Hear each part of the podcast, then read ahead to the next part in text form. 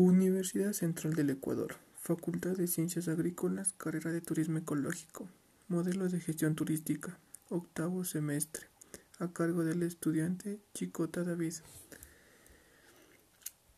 Modelo de gestión turística cultural para la evaluación de la calidad turística de pueblos mágicos. Contiene cuatro fases, diagnóstico, planificación, estructura legal, evaluación y control. En, el diagnóstico se evalúa la descripción territorial que contiene localización macro y micro, características físicas, características económicas, características ambientales y características culturales y el diagnóstico turístico. Aquí se analizará la oferta turística y la demanda turística. En la oferta comprende todo lo que son recursos naturales, culturales, equipamiento, instalaciones, infraestructura. En la demanda turística, el mercado, factores de afluencia turística y factores de publicidad y comercialización, para así obtener el índice de potencialidad turística que nos faculta a ver si tiene la capacidad de atracción a los turistas. En el siguiente apartado, en la planificación estratégica, mantiene dos puntos, la planificación estratégica y el financiamiento. En la planificación estratégica se analizará lo que es el estado del territorio, factores internos y externos.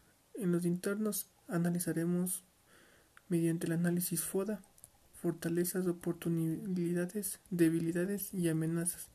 En los factores externos el analizaremos mediante el análisis PESTEL, que enfocaremos al análisis político, económico, sociocultural, tecnológico, ecológico y legal, para obtener así la misión y visión, del cual abarcaremos el árbol de problemas para plantearnos nuestros objetivos y obtener la matriz de planificación estratégica, de la cual, de la cual podremos visualizar y haremos la intervención en el pueblo mágico para validar la información. En el caso del financiamiento, veremos sobre los aportes de instituciones públicas y privadas y si mantienen un autofinanciamiento para determinar ciertas estratégicas de financiamiento. En el siguiente apartado, en estructura legal, mantendremos lo que es la política turística del territorio, identificaremos la participación de los actores involucrados, convenios internacionales, convenios municipales y certificaciones turísticas a ver si todas estas se aplican de manera general en los pueblos mágicos. En el último apartado, en, la evaluación y control, mantendremos dos puntos importantes, evaluación de la planta turística y la evaluación del patrimonio turístico. En la evaluación de la planta turística se evaluará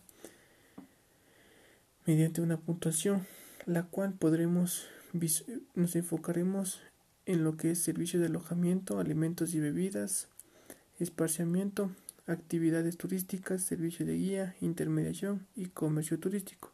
Para esto se evaluará en cuatro componentes que tendrán una calificación de excelente, bueno, regular y malo. Asimismo, la evaluación del patrimonio turístico. mantendremos, mantendremos puntos claves que se evaluarán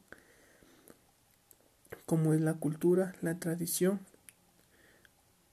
elementos materiales, obras materiales o no materiales. Todos estos serán factores claves para la, para la evaluación que se mantendrá en, en el mismo estado, excelente, bueno, regular y malo. Se hará una visita in situ para validar, para tener un control y la validación de información y así obtener y, así obtener resultados que se los ya que se los que se los que se los presentarán con los tomadores de decisiones, que en este caso sería el Mintur, el Sectur y los miembros de los pueblos que lo conforman.